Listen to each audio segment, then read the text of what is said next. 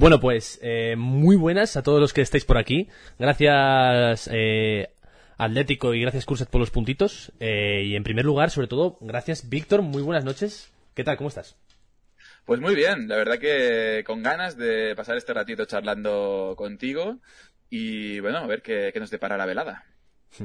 Bueno, eh, como habrá mucha gente que igual, eh, posiblemente la gran mayoría que esté aquí te conozcan, pero igual alguien eh, no sabe quién eres, cuéntanos un poquito quién es, así, a grosso modo, quién es Víctor Mame. Bueno, pues mira, yo soy un músico, pianista de Barcelona. Actualmente tengo 33 años, la edad de Cristo. Y, y bueno, pues empecé a tocar el piano con 8 años, muy pequeñito, ya mis padres me apuntaron a la escuela eh, que por cierto, mi madre está en el chat. Saludos, madre, ¿cómo estás? qué cerdita madre, qué nombre más bonito. Eh, en todo caso, entonces empecé a estudiar música y ya cuando tenía 16, 17 años eh, vi que me podía gustar suficiente como para dedicarme a ello. Empecé a estudiar música moderna y jazz, porque antes solamente estudiaba música clásica. Y ahí es cuando realmente empecé a sentirme muy, muy, muy a gusto con, con, la música, porque me di cuenta de que escuchando una canción en la radio podía tocar encima, solamente probando acordes, probando notas. Me di cuenta de que podía tocar la música que me gustaba, no solamente la música que tuviera en partituras.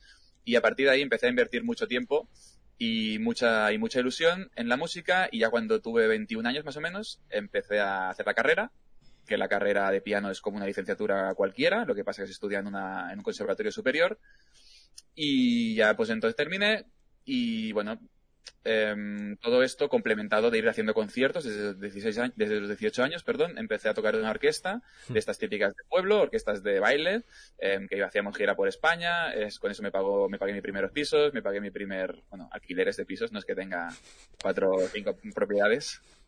Eh, entonces también me pagué la carrera y, y, bueno, eh, fui evolucionando en grupos de versiones, en hoteles, en, bueno, en bodas, lo típico que hacemos los músicos para ganarnos la vida. Y desde hace más o menos seis años eh, comenzamos un proyecto que se llama Ducto Prats, que es un grupo de pop, de música comercial que cantamos en catalán. Eh, pues eh, que actualmente es básicamente mi principal fuente de ingresos y mi trabajo principal, aparte del de Twitch.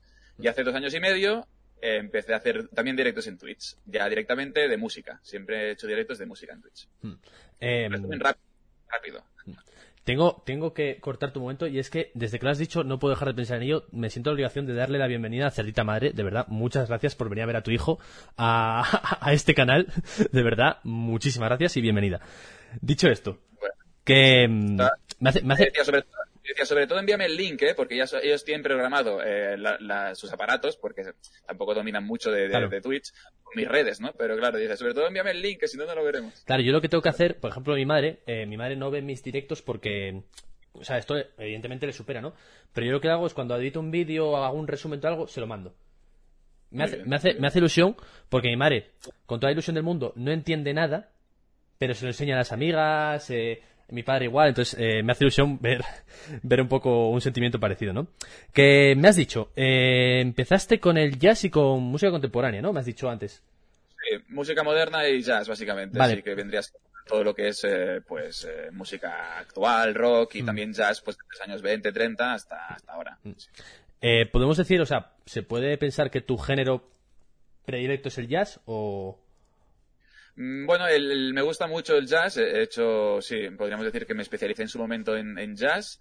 Sí que es verdad que desde hace quizá esos seis o siete años estoy más pendiente de otro tipo de músicas, como por ejemplo la de, la de mi grupo, o ahora que estoy aquí en Twitch, pues música de videojuegos, de bandas sonoras de películas, de anime pero me gusta mucho el jazz, me gusta mucho la música improvisada, incluso la música sin voz, ¿no? Que esto es un tema un poco complicado a veces porque la mayoría de gente que escucha música está acostumbrada a escuchar música con voz, ¿no? Música que tiene una letra.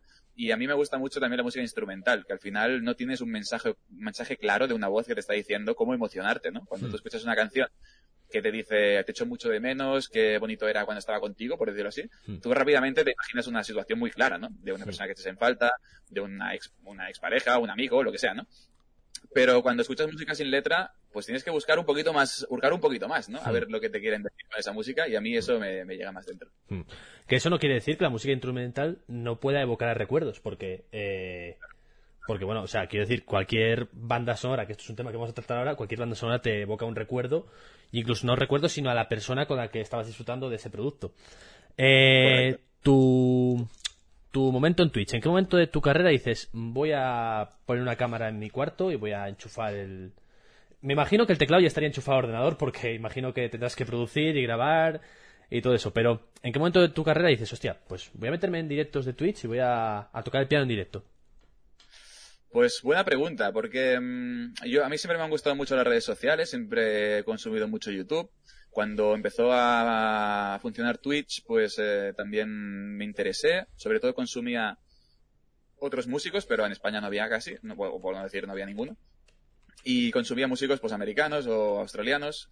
Lara, por ejemplo, es una pianista que aún está en activo, que es muy top, un gran referente. También Kyle Landry, que es otro pianista también muy, muy conocido.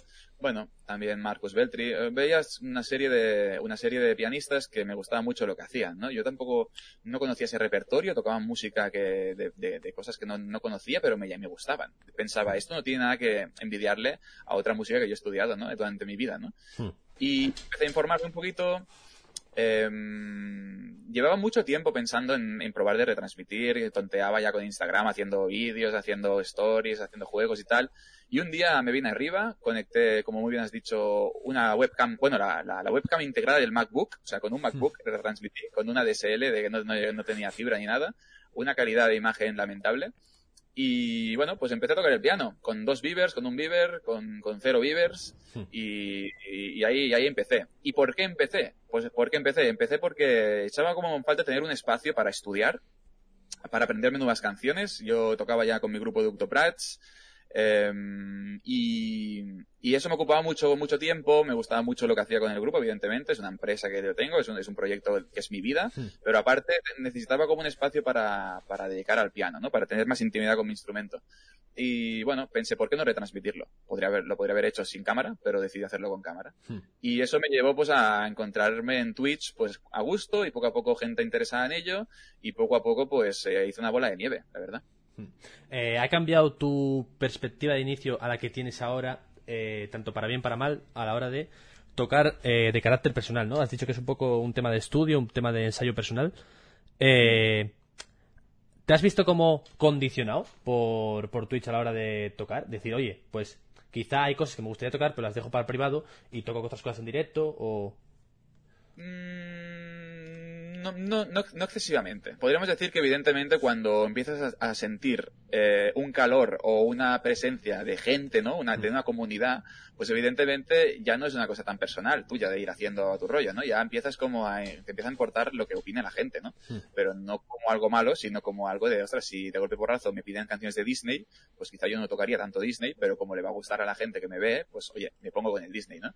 Entonces sí que me he visto influenciado un poquito, me he visto influenciado por la gente que me ha ido viendo, pero, pero no en otro aspecto más malo, podríamos decir, o, negativo. Y, la verdad es que desde que estoy en Twitch, casi todas las horas que me pasaba yo por mi cuenta haciendo cosas, me las paso en Twitch ahora haciéndolo. O sea que tampoco es que tenga dos espacios, el de fuera de Twitch y el de Twitch. Hmm. Casi casi todo el tiempo que me paso ahora tocando el piano en casa, o es para proyectos que tengo que estudiar y prepararme, o componer o grabar cosas externas, de, laborales, hmm. o son para Twitch. Todo.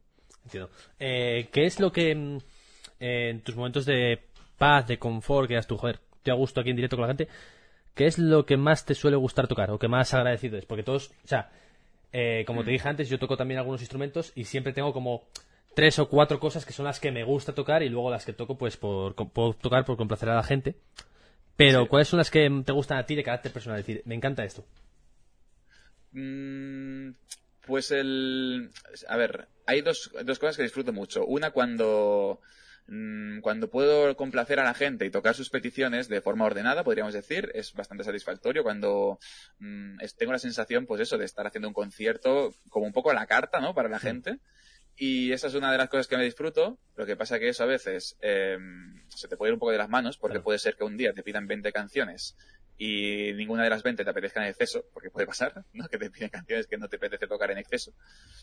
Y la otra cosa que disfruto mucho también es cuando simplemente pues eh, me olvido de que estoy en un directo eh, y dejo fluir un poquito lo que, lo que, lo que tengo dentro, ¿no? Cuando toco música más bien improvisada o, cojo un tema quizá conocido y después le doy una vuelta y lo toco como hmm. diferente. Eh, eso también es otro momento que disfruto mucho y también sé de primera mano que mi audiencia disfruta, ¿no? Cuando pues eso, me ven como lo que es la música, ¿no? Como si hubiera un canal entre lo que es la música y yo soy simplemente el intérprete que dejo fluir lo que tiene que salir, ¿no? Hmm. Y es un poco como filosófico, por decirlo así, pero yo disfruto mucho con eso cuando pues me olvido de que estoy delante de un ordenador, me da igual si estoy en una audiencia con 100 personas, con una, con mil, y yo toco, disfruto, noto las notas, noto la música y, hmm. y dejo que fluya. Eso es un poco metafísico, como digo, pero eso pasa, eso es precioso. Vale, te veo en el fondo, ¿eh? esto luego es formato podcast, tengo que contextualizar un poquito, pero te veo en el fondo mucha figura de anime, ¿vale? Y entiendo que el anime sí que es una de tus aficiones fuertes, por lo que estoy viendo. Pero los videojuegos, ¿tenías antes eh, afición por los videojuegos o...? Bueno, mira, yo, yo, yo, siempre me han gustado mucho los videojuegos, pero tampoco he sido muy gamer. He sido, pues, de estar al, al, día con los, con los juegos. Sí que jugaba mucho a StarCraft, que es un juego de, un juego de estrategia a tiempo real. Digo jugaba porque jugué mucho hace como, yo sé, quizá 15 años así. Pero ahora me he vuelto a viciar un poco, ¿eh? Ojo que... bueno, y, pero así, nunca te, o sea, tenía la Nintendo cuando era pequeño, tenía la Nintendo y tenía la, la Mega Drive pero nunca he tenido Play, ni he tenido consolas de nueva generación, ni nada. Hmm. Simplemente ordenador. Y he jugado un poco, pero he sido más de ver gameplays y tal. O sea, a hmm. ver, y aparte, pues me encanta la música de las bandas sonoras de los videojuegos. Y con el anime me ha pasado un poco parecido. O sea, yo he visto anime de pequeño, cuatro cosas, y después también me he metido más de lleno por el tema de las bandas sonoras. O sea, podríamos decir que para mí, eh, he tenido antes mucha más, eh, he tenido mucho más contacto con todo este tipo de contenido a nivel de su música, y después eso me ha hecho hmm tener ganas de curiosear, ¿no? Más con las obras audiovisuales, ¿no? Con los animes. Hmm. Hace, yo que sé, cuatro años yo no había visto ni el 10% de los animes que he visto ahora, ¿no? Quizá también te metes un poquito de lleno en esa, en esa temática, en esa cultura. Mm, te van recomendando cosas, ves que hay, hay obras sorprendentes. Y bueno, pues te vas metiendo. Sí me gustan las figuritas de, de Dragon Ball, me gustan las figuritas de algunos animes, los Funko Pop. Bueno, me gustan. Tampoco soy un, no soy un obsesionado con eso tampoco, ni soy un, loco de eso, ¿eh? pero me gusta, sí. Hmm. Eh, el tema, no sé si se pueden hacer dos, eh, dos eh, observaciones, pero ¿me puedes decir cuál sería tu serie favorita en cuanto a componente visual? Es decir, la he disfrutado muchísimo como serie, lo que es producto serie, y luego a nivel de banda sonora, ¿cuál sería la que consideras tú de los animes? En plan, oye, pues a mí esta me parece el top, o cerca del top. Sí, sí. ¿De audiovisual, de anime o cualquier serie? De cualquier serie, en plan. Mira, yo, yo soy, yo soy de los que, de los que somos, de los que soy fan de, de, Perdidos, de Lost. Incluso con el final, ¿eh? Incluso con el final. O sea, yo entiendo que el final dejó loco a todo el mundo porque no es lo que nadie esperaba, pero soy de los que, de que a pesar de ello, firmo el final, ¿sabes?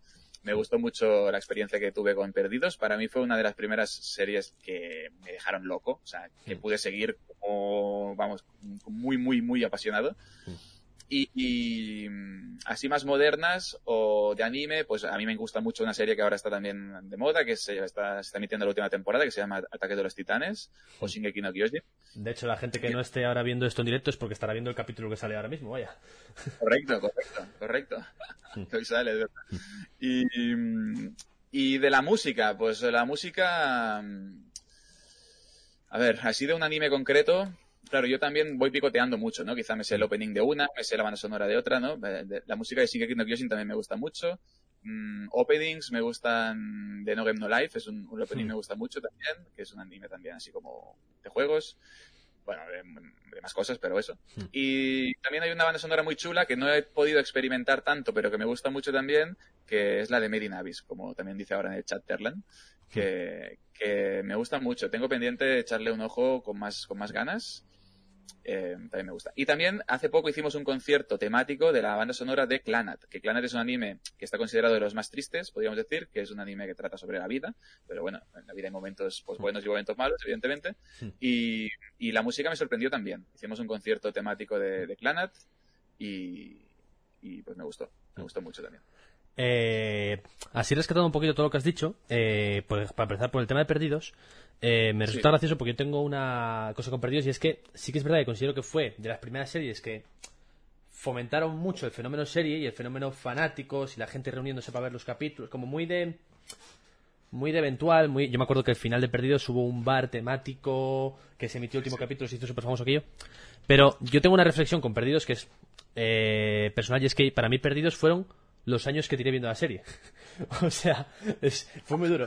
Fue muy duro para mí. O sea, yo cuando. cuando... Declaraciones, declaraciones. O sea, para mí fue durísimo. Es decir, me he tragado no sé cuántos años para esto. O sea, para mí fue durísimo, de verdad. Que me, me ha pasado con muchas series, ¿eh? Entre ellas Juego de Tronos, pero bueno. Con Juego de Tronos ya iba como predispuesto a.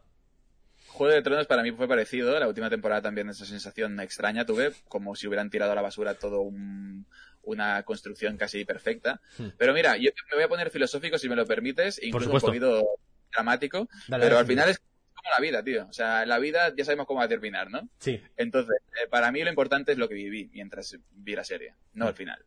Claro, esa sensación la tengo un poquito con, Juego de Tronos, ¿no? Que yo eh, siempre digo que Juego de Tronos es como eh, esa relación que acabó mal, ¿sabes? Que acabó por, porque uno de los dos fue infiel. Que esto, vale, el final ha sido catastrófico y ha sido una mierda. Pero todo el camino ha sido súper bonito. Es un poquito, para mí, puede parecer. Y mm, luego otros temas. Me has dicho eh, animes, vale. Me has dicho Shingeki no Kyoji.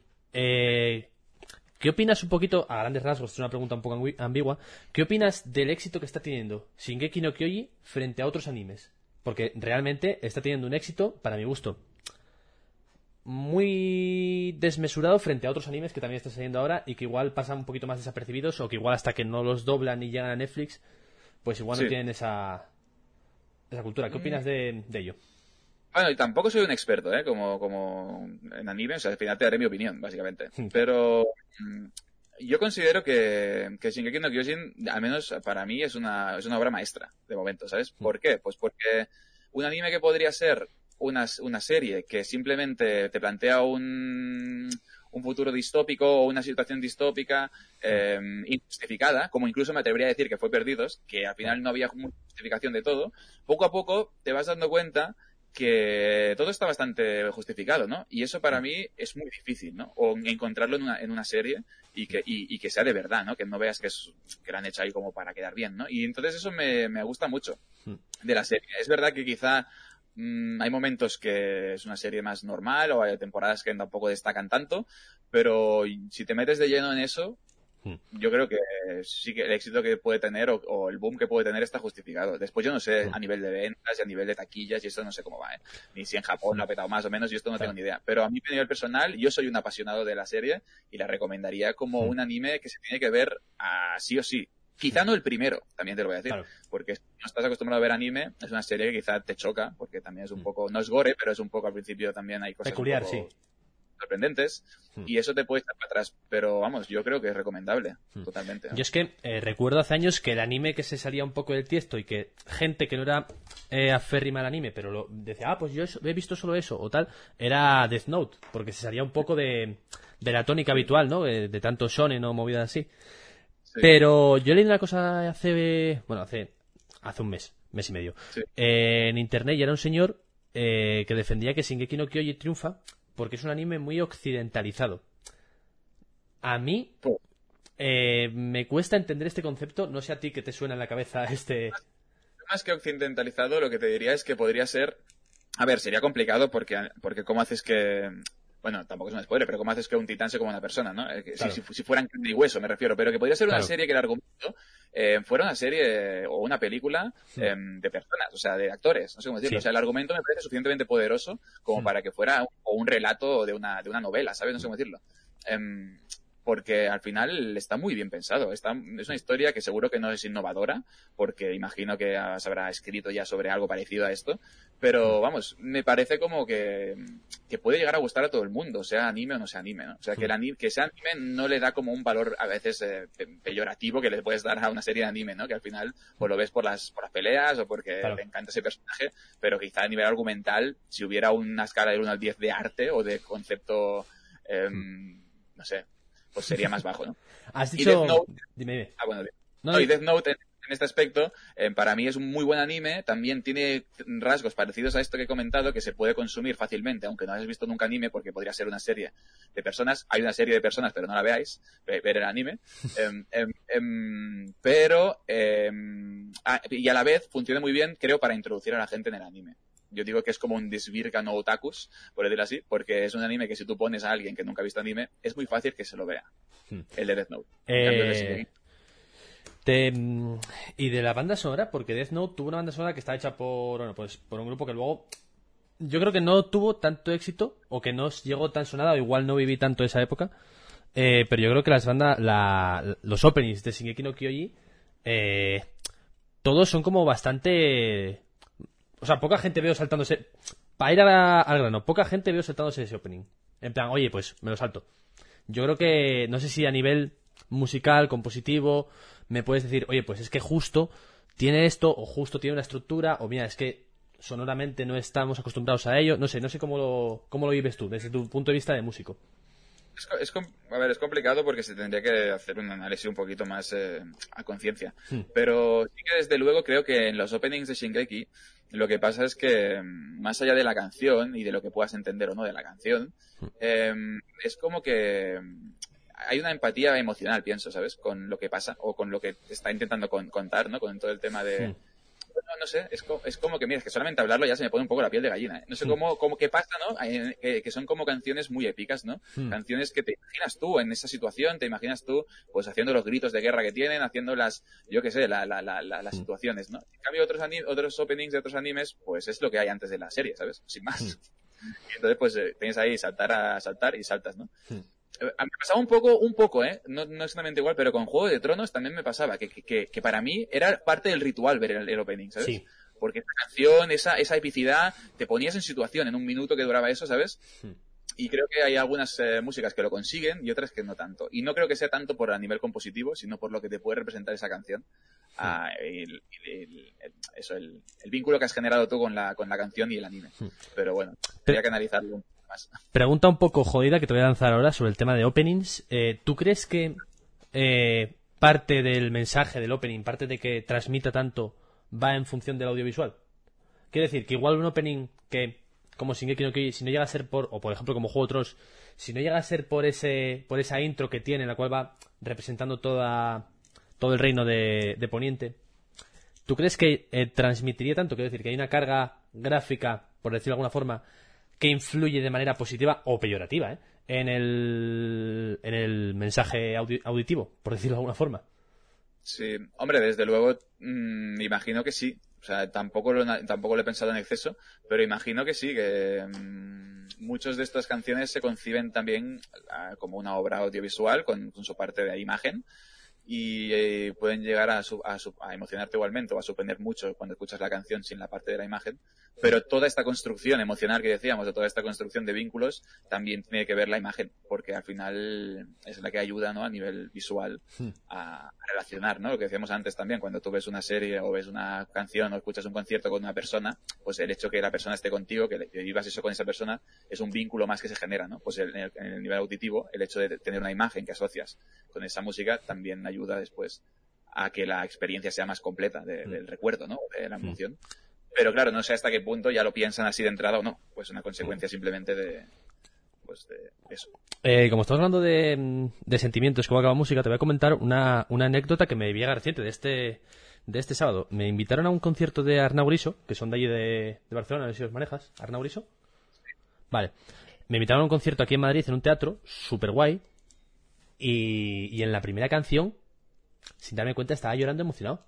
Y claro, me decía, me decía una amiga mía que fue la que me invitó, me dijo, ¿qué te pasa si es una canción súper alegre? Y yo, creo que es que llevo tanto sin pisar un concierto que me ha flipado. O sea, que no me esperaba yo esta, esta sensación. Entonces, justo lo que estás diciendo me viene muy reciente porque es literalmente lo que viví hace ayer por la mañana. O sea, por la mañana, o sea, muy...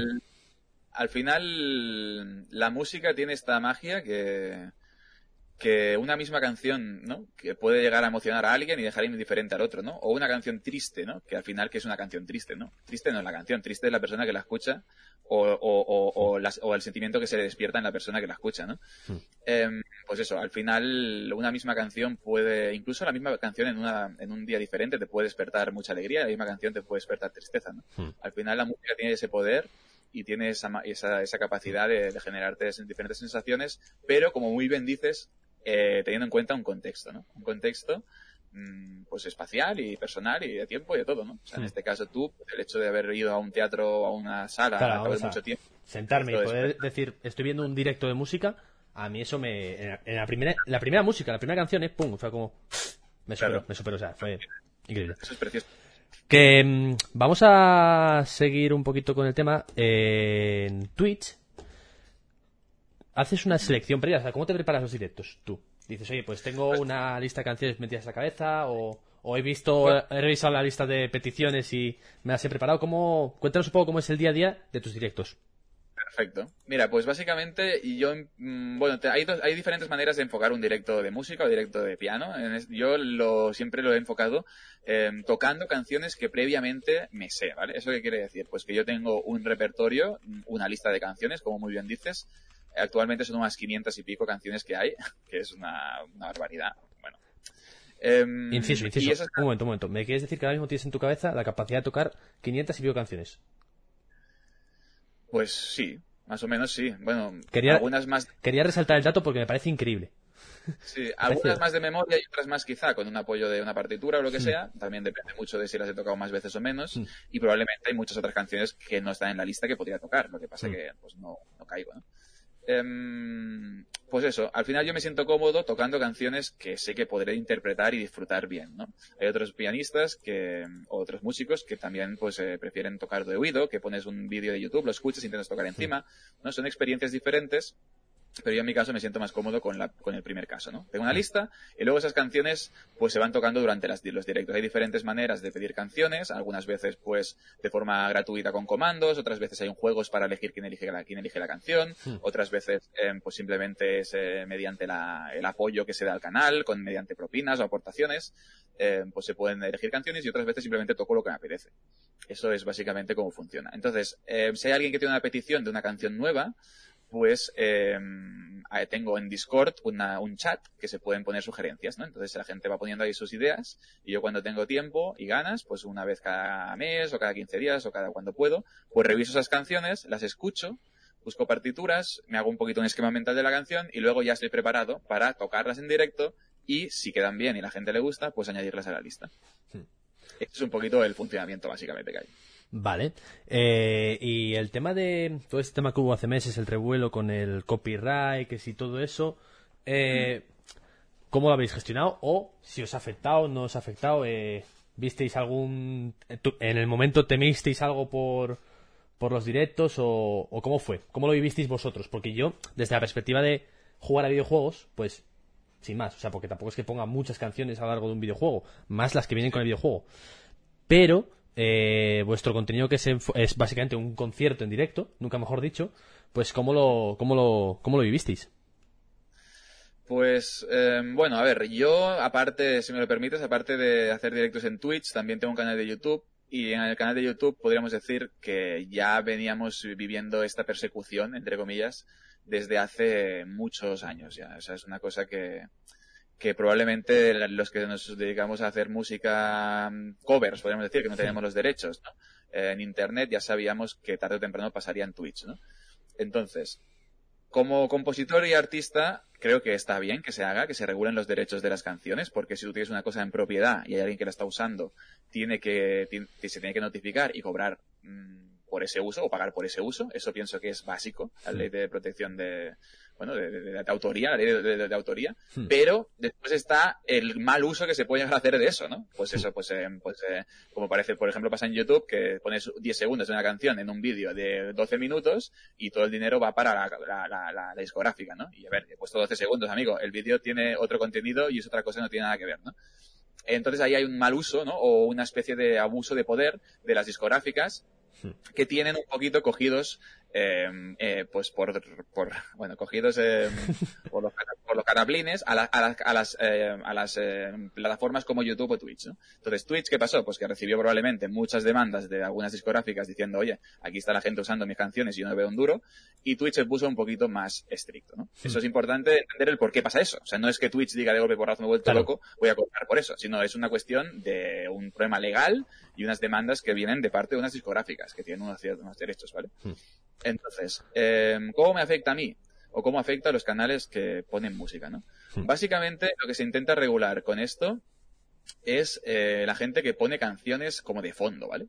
Hmm. Por ejemplo, si tú en Spotify o YouTube y empiezas a poner música de fondo, que estás alegrando el stream, que estás poniendo música, que estás bailando esa música, que estás, yo qué sé, da- haciéndole un uso, pues Sí. ahí se tiene que pagar, o, se tiene, o no se puede hacer, ¿no? Esto también, eh, lamentablemente, o- o por suerte, no sé, pasa también pues en las peluquerías, en las discotecas, en los bares y en todos lados que ponen música, ¿no? Pues esa música mm. tienes que pagar un canon para poderla poner, ¿no? Yo no sé si estoy de acuerdo o no estoy de acuerdo, pero esto es lo que pasa, ¿no? Y en Twitch no pasaba. Entonces, a partir de aquí, pues eh, se empezó a poner restrictivo con esto.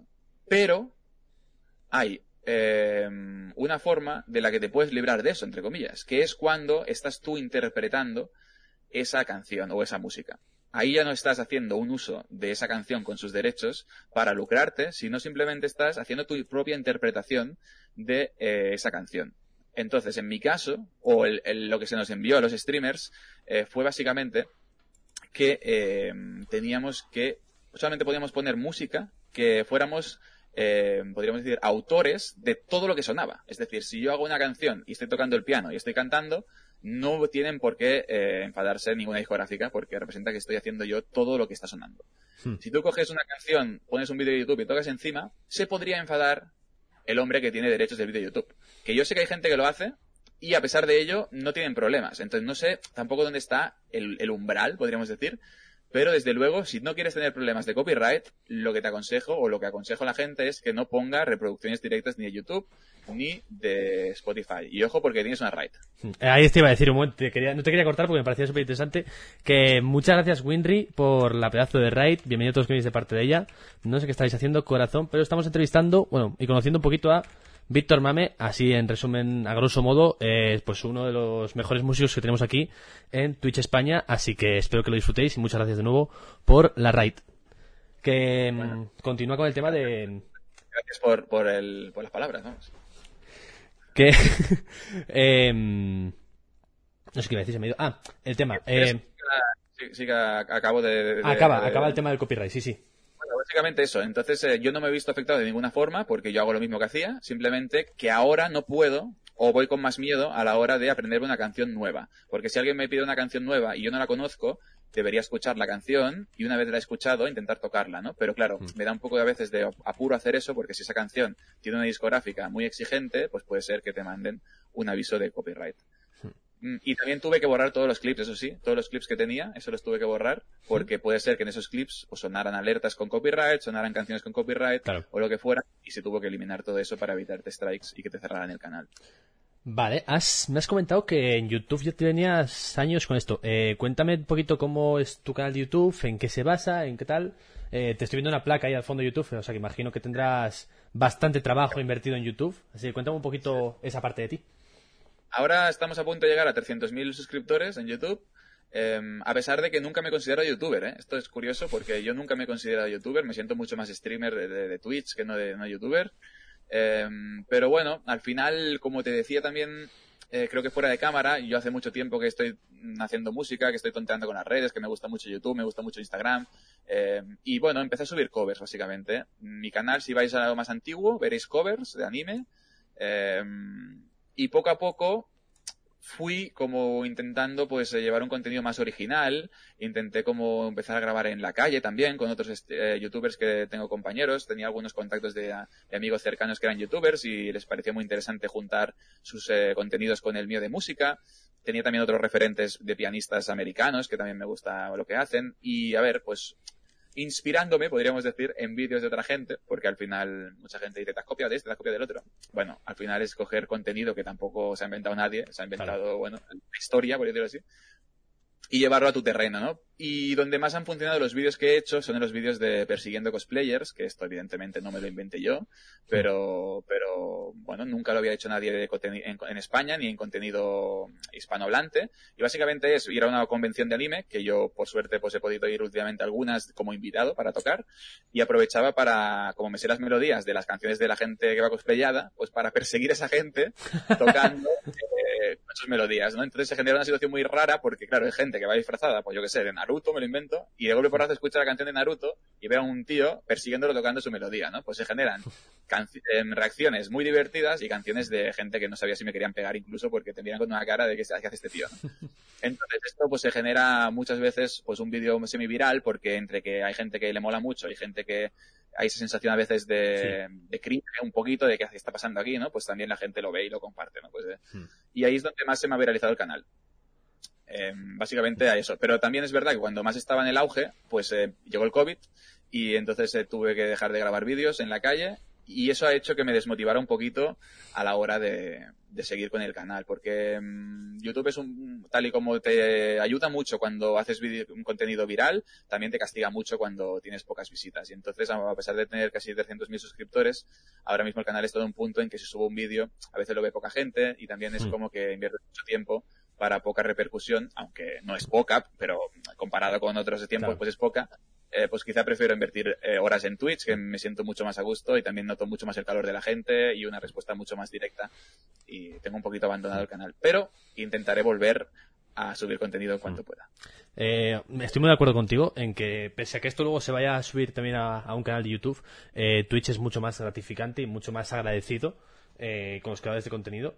Y, y, sí que es verdad que YouTube tiene muchas movidas. Yo te quería preguntar si alguna vez has tenido eh, problemas de derecho de autor de alguien que haya monetizado un vídeo tuyo porque tenía su, su canción o algo o contenido... Sí, sí, sí. Bueno, sí, me ha pasado. Claro, piensa que en el momento en que haces música o haces covers de canciones que tienen derechos, pues es muy probable que esa discográfica pues se quiera llevar tu, tu mm. beneficio, podríamos decir. Entonces sí me ha pasado y aún me pasa de vídeos que he subido quizá hace un año que me llega un mail y te dice, mira, este vídeo a partir de ahora vamos a cobrar nosotros. Y es un, es un tema un poquito complejo porque no tienes muchas defensas posibles. No tienes mm. muchas defensas posibles. Incluso hay vídeos de gente que son streamers, o sea, perdón, que son youtubers musicales, que les han pasado cosas muy graves, o sea, muy graves, mm. del estilo que, yo que sé, una canción propia suya, yo que sé, que después la usa un youtuber conocido o la usan en un canal de tele o lo que sea, y de golpe por razo les sale un strike a ellos porque esa tele o ese youtuber grande tiene mejores, eh, eh mejor, eh, yo qué sé. Eh, mejores métricas, sí, sí. Sí, o, una empresa que está detrás más importante, o mejores abogados, por decirlo así, en el fondo de todo, ¿no? Y te quedas tú sin tu canción, tu propia canción, ¿sabes? ¿Pero por qué? Porque la han usado en un sitio y ahora el algoritmo detecta que esa canción es propiedad de, esa. O sea, cosas muy, muy que dices, pero ¿cómo puede estar pasando eso, no? Y bueno, yo a nivel personal lo he sufrido, pero tampoco, tampoco me ha comido mucho la cabeza. Sí que te desmotiva un poquito, pero, porque claro, cuando haces un vídeo ves que tiene, yo que sé, 15.000 visitas, 20.000 visitas, estás contento, te llevas ahí tus 25 euros, tus 12 euros, a veces tampoco mucho, ¿no? Hmm. Pero, y de golpe borrazo, pues, eh, ves que ya no, porque has hecho una, has usado una canción de alguien que era picado, pues, hmm. pues picado, pues eso, pues, pues, pues, por decir que es suya. Bueno, a ver, es, es, algo que, en el tema de la música eh, pasa en, en, todos los. desde el más grande hasta el más pequeño, ¿no? O sea, ahora mismo estamos viendo una época en la que Taylor Swift, yo no soy fan de Taylor Swift y no sigo sus canciones, pero me he enterado de que ha tenido, está regrabando todas sus canciones eh, porque no cobra los derechos de sus antiguas canciones o cobra un porcentaje ínfimo. No sé si conocías este caso, pero me parece, me parece que si le pasa a Taylor Swift que su primer contrato discográfico es de por vida. Entonces ella cobra un porcentaje muy inferior al que lleva su productor o su discográfico y tal. Entonces ahora está regrabando de forma individual todas las canciones para poder llevárselo ella. Y... Eh, eh, Sí, sí, en ese aspecto, claro, no creo que tenga tanto que ver con YouTube o con, las plataformas de distribución. Tiene que ver con las discográficas. O sea, mm. esto también es poco elegante que lo diga yo, porque yo trabajo con discográficas, pero desde luego hay mucha gente que se intenta aprovechar del, del, valor que tiene el arte, em, que, y sobre todo cuando se hace mainstream o se hace viral, ¿no? O sea, hay contratos, como bien dices tú, a nivel discográfico, que, que, que, ahogan a los artistas de una manera muy, muy heavy. o sea, da hasta vergüenza, ¿sabes? Y a veces tú, como artista, cuando de una discográfica se pone en contacto contigo, claro, estás tan ilusionado que cualquier cosa te parece bien. Pero después, si multiplicas por 10 esos, esos beneficios y quizás firmado un 70-30, 70 para la discográfica, pues te tiras de los pelos, ¿sabes? Claro. Y puede pasar, puede pasar, porque al principio tú no tienes nada, ¿sabes? No, no, y, esa gente, un contrato, por ejemplo, yo no sé decirte, pero aquí en España, cualquier artista independiente que de repente le llegue Sony y le diga, ¡pum!, contrato discográfico, eh, yo creo que lo aceptan sin casi sin leerlo, ¿no? O sea, de primera es una oportunidad que poca gente dejaría pasar. Pero. Eso es. Muchas veces es lo que hacen, ¿eh? Del rollo, ven un artista que despunta y dice, mira, lo cogemos, te pagamos el disco, el videoclip y el primer, y lo que sea, pero los ingresos durante 5 o 10 años son 90 para nosotros y 10 para ti, ¿sabes? Claro. Claro, tú no tienes nada y dices, vale. Ojo, porque hay un mensaje en el chat que pone que la curiosidad que estás explicando. Sí. Que, Pepe, sí. No, en realidad es porque eh, su archienemigo le compró los masters de sus primeras canciones y se niega a que se lleve ese dinero. Si fuera eso, me parece una historia aún más, más girada, ¿eh? sí, sí, me parece eh, incluso de película, Pepe. O sea, es maravilloso si fuese así, ¿eh? Yo esto lo sé porque me lo han contado una chica que, bueno, que sigue bastante el tema. También es verdad que puede ser que yo la atendiese mal y no me enterase muy bien de la historia, pero si sabía eso, que está regrabando sus canciones, lo que sé fijo es que está regrabando sus canciones porque ella no cobra los, los derechos de sus primeros discos. Pero sí, sí. Bueno, a mí, dime, dime. A mí en... Curioso. Lo cuenta Altozano en uno de sus vídeos. Pues puede ser, puede ser, la verdad, no me, lo, veremos entonces.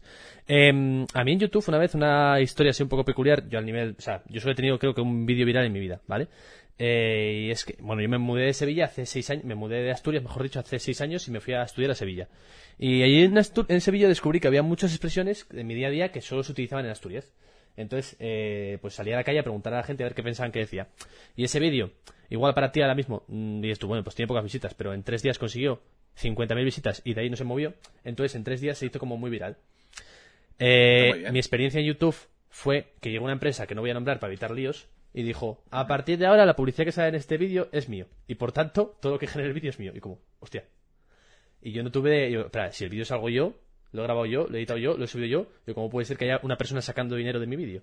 Y, así fue. Y durante un tiempo lo intenté mover, pero no, no, o sea, no, no tengo derechos ni, de hecho yo no puedo ni coger mi vídeo y subirlo a mi cuenta de Instagram. Es, es fascinante. Sí, bueno, lo que decíamos al final del abuso del poder de, ciertas de cierta gente, ¿no? Al final se hacen unas leyes o unas normas para que no, bueno, para que se regule, ¿no? Una, una serie de, de, casos, ¿no? Pues eso, de, bueno, el copyright o la propiedad intelectual, pues tiene que existir, ¿no? Hmm. Pero claro, después un mal uso o un abuso de poder, pues para aprovecharse de, pues eso, de, todos quien pueden, ¿no? Y eso realmente es un poco, un poco triste. Em, volviendo al tema Twitch, que al final acabo estamos hablando aquí tal de YouTube, pero me interesaba más la faceta de Twitch. Eh, ¿cómo, ¿Cómo es el día a día del chat de Twitch? Porque, a ver, ¿te vienen muchos trolls? ¿No te vienen muchos trolls? Quiero decir, notas mucho hateo, hay, comunidad sana. Eh, quiero decir, ¿cómo lo vives? ¿Cómo, ¿Cómo percibes tú, no a tu audiencia, sino a la audiencia general de, de Twitch Música? Bueno, en general la comunidad de Twitch, eh, o sea, ya la, anglosajona, podríamos decir, la, la, habla, inglesa, ya que yo consumía antes de empezar en Twitch, me parecía súper bonita y súper sana comparado con otros streams que yo había podido ver, de pocos, pero de, más random o más de juegos, ¿no?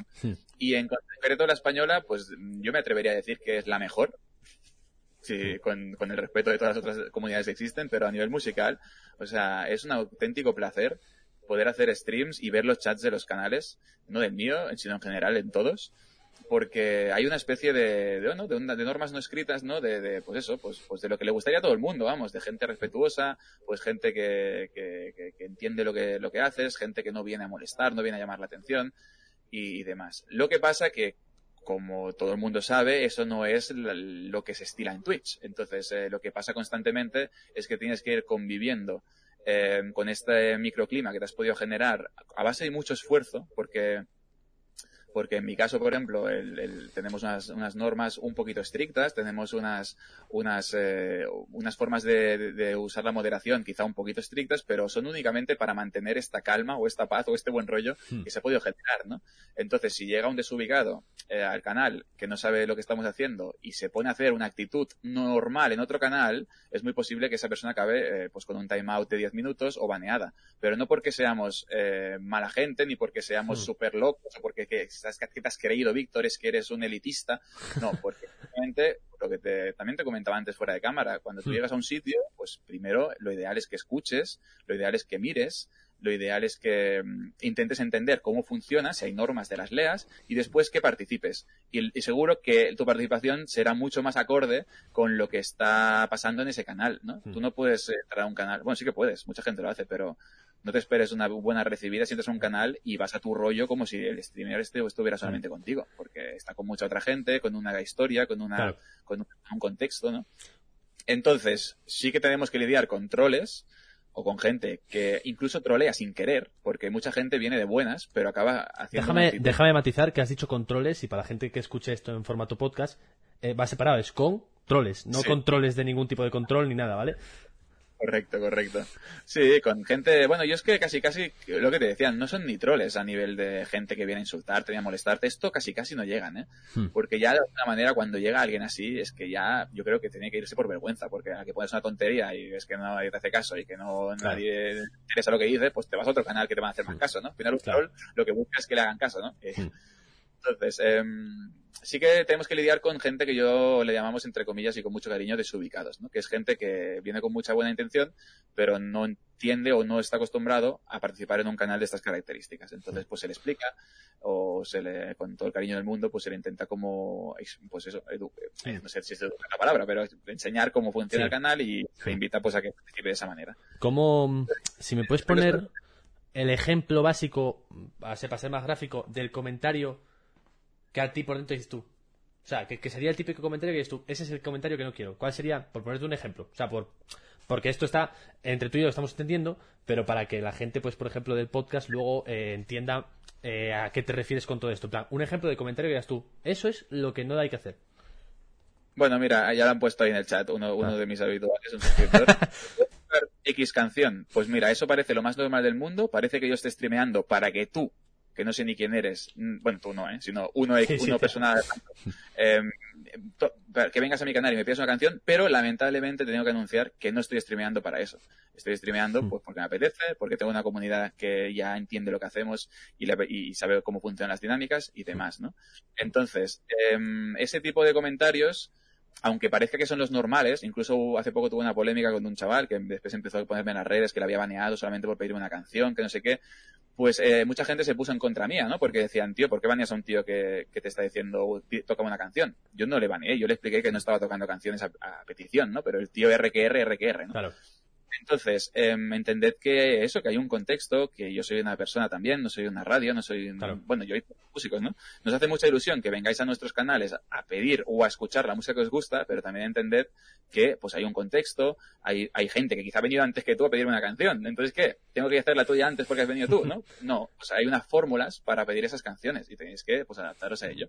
Y si hay otro canal que no tiene esas fórmulas y os gusta más, pues no pasa nada. Os invito a que vayáis a ese canal a usar su fórmula. Pero en el mío o en algunos canales de música hay unas fórmulas pues más estructuradas o más eh, redactadas y que se tienen que adaptar. Mm. Eh, en mi caso me ha pasado poco, pero en Instagram eh, tengo, bueno, no, o sea, no estoy haciendo publicidad, ¿eh? pero me estoy, estoy, estoy, estoy, justificando que no estoy haciendo publicidad en mi canal. Fíjate cómo soy. soy, tontísimo, soy tontísimo, de verdad. Pero, ¿Cómo te llamas en Instagram? Cuéntamelo. De la, misma... No, me ha seguido esta tarde. Ah, vale, perdón. era, para que la gente te siguiera. No, sí, de la, misma forma aquí. Pero eh, tengo subidos monólogos, ¿vale? Monólogos que hago. Y hubo un tiempo en el que eh, yo las notifico rollo, oye, pues estoy en directo. Había mucha gente que venía pensando que había un monólogo aquí. Digo, no, yo aquí juego, cuento mi vida, hablo con vosotros, pero no tal. Pues, eh, siento, eh, siento como a veces la sensación, no sé si te pasa a ti, pero yo siento a veces que defraudo a esa persona porque ha venido con unas expectativas, no se han cumplido. No me, no me pesa mucho más que los 30 segundos que le tengo que explicar que yo aquí estoy jugando, estoy comentando, hablando o en este caso entrevistando gente. Pero, pero no sé si al principio, sobre todo eh, cuando empezaste, tenías un poco esa sensación que yo tuve cuando tuve que explicar que no daba monólogos en directo. Bueno, yo creo que esto es una cosa que todo el mundo en cierta medida ha tenido que lidiar si no es solamente conocido o solamente tiene una faceta que es la de Twitch. O sea, hmm. yo, por ejemplo, también toco, como te he dicho, en un grupo que se llama Ducto Prats y al principio yo anunciaba en mi, Instagram que hacía directos y venía gente quizá a escuchar canciones de Ducto Prats de mi grupo, ¿no? Hmm. Y para mí la idea era justamente desvincular un poquito eh, Twitch de mi grupo porque me apetecía hacer cosas diferentes, me apetecía aprender otro repertorio diferente. Claro, pues hmm. puede ser que haya gente que se haya ido o que haya dejado de entrar a mi canal porque quería ver eso y no se lo he ofrecido, ¿no? Y otro caso muy loco que me pasó, que ya es un poquito, forma parte de la, del pasado, por suerte, entre comillas, es que, no sé si sabes quién es Fernand Flo, que es un youtuber muy conocido. Sí. Que tiene 36 millones de, suscriptores en, en, YouTube, aproximadamente, o 40 ya. Pues entró a mi canal de Twitch y me pidió una canción, yo la toqué y se hizo muy viral ese, ese momento, ¿no? Pues mm. imagínate, a partir de ese día, seis meses que te entre gente únicamente pidiéndote la canción de Fernand Flo. Pues, mira, pues en ese caso, pues probablemente defraudé a unas 10.000 personas que me siguieron solamente por eso. pero al final yo no soy un streamer que hace la canción de Fernand Plo. Eso es una anécdota dentro de mi vida y quien no lo pueda entender o no lo quiera entender, pues no pasa nada. Quizás no estoy hecho yo o no está hecho mi canal para esa persona. Al final yo pienso que no es tanto defraudar, sino es una especie de selección natural, que digo yo. Al final eh, habrá gente que podrá comprender tu contenido y gente que no. Con la gente que no, cuando antes te deje de ver, por decirlo así, tampoco pasa nada. Hmm. Eh, esto parece un poquito quizá eh, radical, pero, bueno, es se entiende, una conclusión, amistosa. oye, pues nos quedan más o menos 10 minuticos. Así que me gustaría ir comentando contigo, eh, lo primero, futuros proyectos que tengas así a largo plazo, corto, largo plazo, cosas que tengas así que en mente, que digas, oye, pues tengo unas ganas de hacer esto que no puedo con ellas. Pues tengo muchas ganas de volver a tocar en escenarios, pero eso es lo que más ganas tengo de mi vida ahora mismo, del mundo, ya sea con mi grupo, con Ducto Prats, que hay actuaciones ya en, en verano, y también eh, volver a hacer eventos eh, presenciales Em, ya sean eventos de cultura japonesa, de gaming, de lo que sea, que también me sentía muy a gusto. Estábamos empezando a girar en una rueda muy chula, em, que se contaba conmigo en, diferentes, eh, pues eso, quedadas o, o, eventos, y eso se, paró en seco. Y hmm. tengo muchas ganas de eso, de potenciar esa imagen también o esa carrera fuera de lo que son las redes. Hmm. Las redes me encantan, me encanta Twitch. Eh, estoy mm, probablemente en el mejor momento de mi carrera en Twitch. Em, pero pero me gusta estar con gente. O sea, me gusta que, ver la cara de la gente, ver cómo hmm. le brillan los ojos, me gusta que la gente, estar con gente. O sea, al final es precioso lo que hacemos, pero estamos en una pantalla y una cámara y un zulo, ¿sabes? O sea, Entonces, eso más, más, me gustaría en breves y lo que más, más voy a dedicar tiempo y energías. Em, y probablemente algún otro proyecto por ahí me pasa por la cabeza. Siempre soy muy ambicioso y poco conformista. Siempre que tengo algo que me va bien, pienso, tengo que ir a por otra cosa, ¿sabes? Hmm.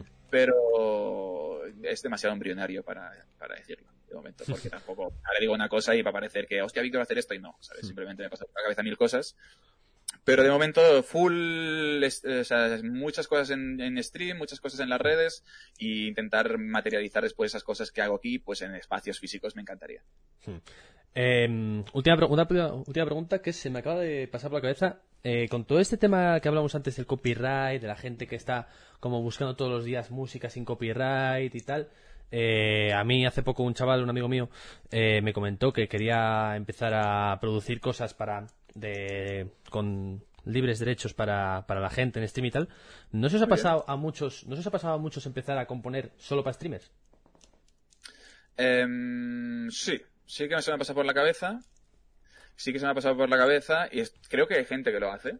O sea, creo que hay gente, plataformas que ofrecen ya pues, música libre de derechos, que incluso no hace falta ni que sea tu proyecto, que tú puedes componer y enviarlo y se lo vendes a ellos y ellos lo distribuyen. O sea, hay plataformas, podríamos decir, que, son como redes sociales para compositores, ¿no? Que tú simplemente subes tu música y según la gente que lo use, ah, mira, pues ha usado para un videojuego de móvil, ah, pues ha usado para un canal que lo pone tres veces al día, pues te llega unas, unos ingresos también. O sea, que hay formas de poder monetizar este contenido pero mm, yo es que ahora mismo estoy, estoy, o sea, invierto muchas horas ya en, en estas cosas y para mí ahora meterme en ese tipo de fregados sería pues tener que hacer la mitad de streaming o tener que hacer la mitad de otras cosas. Y yo lo que tengo en mente, otro proyecto, por cierto, que no he dicho que ahora se me ha ocurrido, pero que sí que está es el tema de, como tengo la suerte de que gracias a, a, a, Twitch me he aprendido tanto repertorio, pues me gustaría mucho poderlo también sacar en, en, streaming, pero en streaming en, Spotify, o sea, como hacer discos, ¿no? Temáticos, pues de música de animes, de música de videojuegos, de Zelda, de Pokémon, hmm. de esto que de, de Clanat, que hizo un concierto, de música de Studio Ghibli, de música de películas, yo qué sé, ¿sabes? Como no me hmm. costaría nada hacerlo, simplemente pues grabarlo, que tengo herramientas para hacerlo, y después pues distribuirlo y subirlo, ¿no? Que tienes que buscar una distribuidora, una discográfica, lo que sea, o subirlo, ¿no? Hmm. Esto es una cosa que, iba a hacer ya en febrero con un disco de Pokémon que, tengo ya medio, grabado de la banda sonora de Pokémon, pero no lo hice porque este mes de febrero estuvimos en la portada de Twitch y invertí muchas más horas de lo normal a streaming. Pero esto seguro que en este 2021 mi idea sería, en estos eh, nueve meses que quedan, pues sacar uno, dos o tres discos de música en Spotify y poco a poco hacerme también una pequeña discográfica, mm. de que tú sepas que si buscas Victor Mam en Spotify, pues tiene 15, 20 discos, 15, mm. 20 mm, horas de música a piano solo, Hmm. Chilling, relax para escuchar de fondo, ¿no? Eso sería un proyecto que me gustaría mucho. Y yo no y es lo que y esto al final también tiene copyright porque es música de covers, claro. pero es un proyecto que me parece más interesante o más atractivo que no ponerme ahora a componer música original para otros streamers. Pero sí, eh, hay muchas formas de, mover el contenido en este aspecto. Eh, viendo la reacción que tiene tu audiencia en el chat, creo que es la primera vez que comentas esto en directo, ¿no? Bueno, el, el, tema de Pokémon era como un regalo que iba a ofrecer en febrero, pero que, fue mi cumpleaños también, pero como no me esperaba... Felicidades, atrasadas, pero... Sí, el 23F, sí, sí.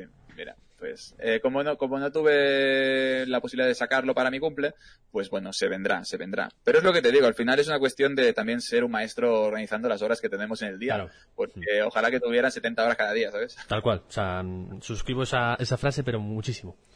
Yo acabo los días un poco pensando. Siempre acabo con la decepción de decir, hay algo que no he hecho por tiempo. No sé si te pasa a ti parecido, pero yo siempre acabo los días diciendo, se me ha olvidado esto, o esto se me ha. Una lista, una lista, de cosas por hacer que, que, intento ir tachando siempre que puedo, sí, sí. Mm. Pero... Que, oye, por último, eh, te voy a decir que me digas a quién le hacemos la raid, porque aquí la raid siempre elige el, el invitado, ¿vale?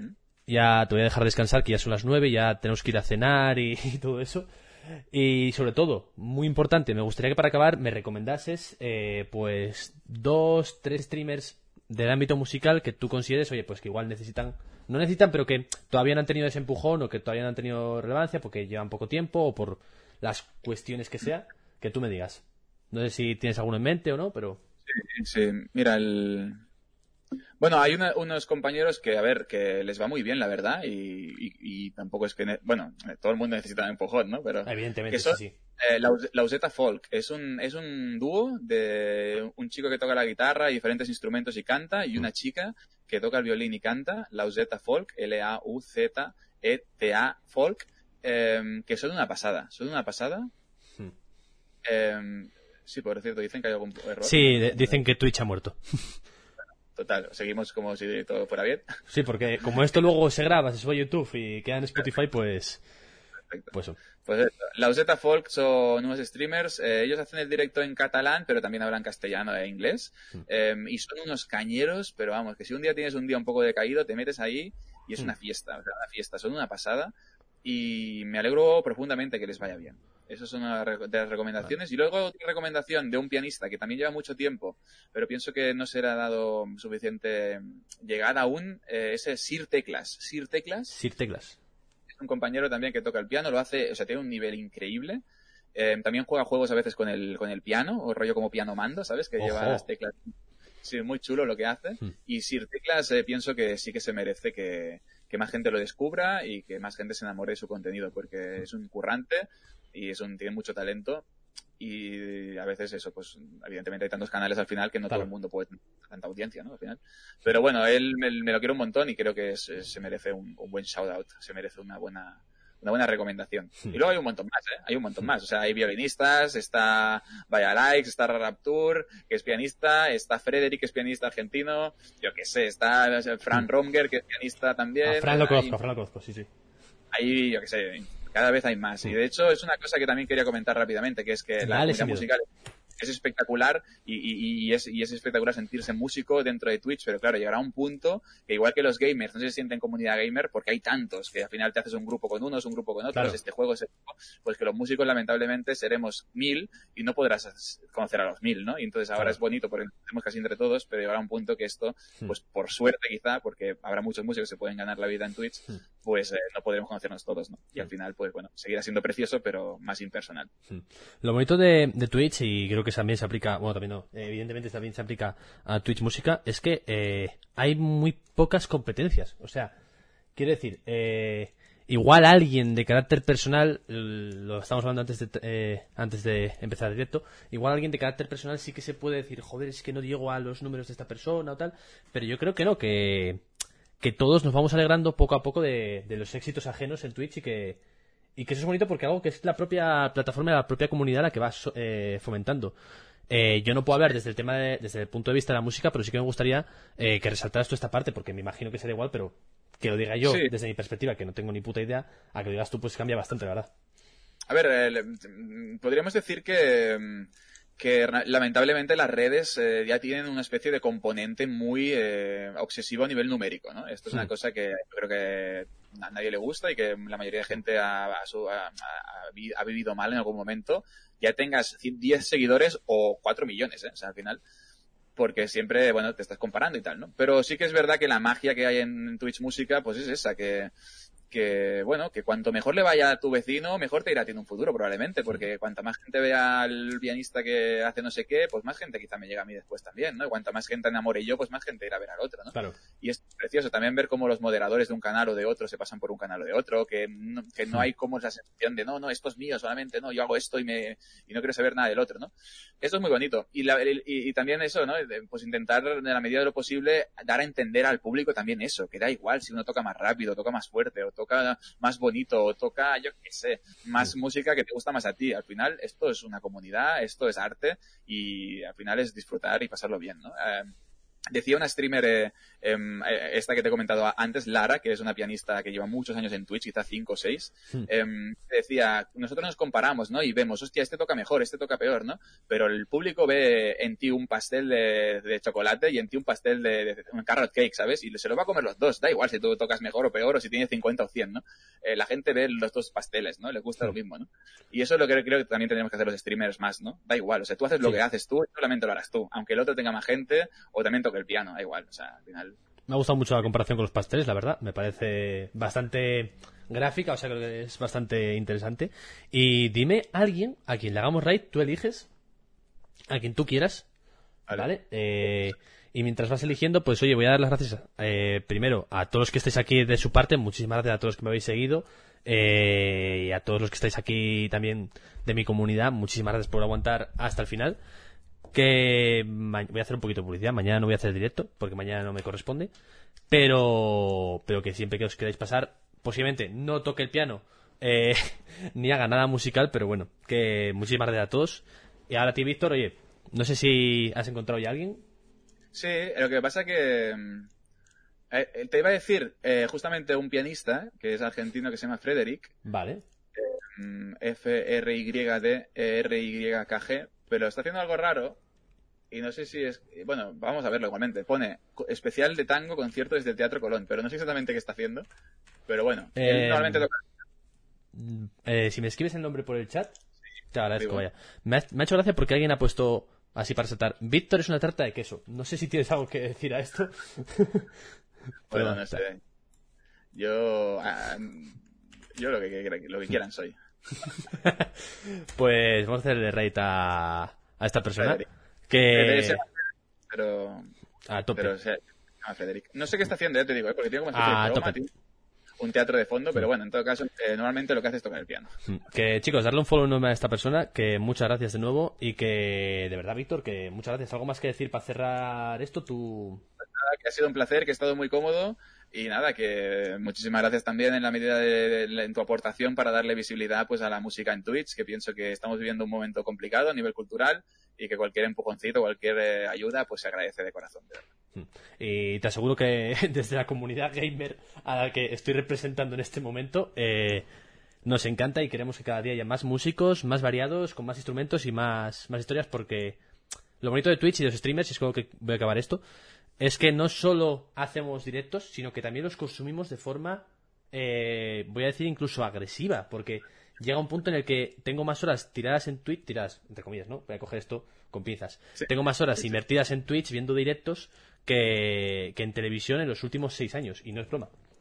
Entonces, eh, es, es, bastante bonito y cada día pues se agradece bastante. Ya te dije un día en un tweet que tanto tú como otros grandes músicos de aquí me habéis amenizado horas y horas de estudio que, que si no, pues igual estaba un poco más amargado. Así que, que gracias a vosotros por, por darle. ilusión. gracias por los fuegos y vamos a ver a esta persona. Un besazo. Hasta pronto.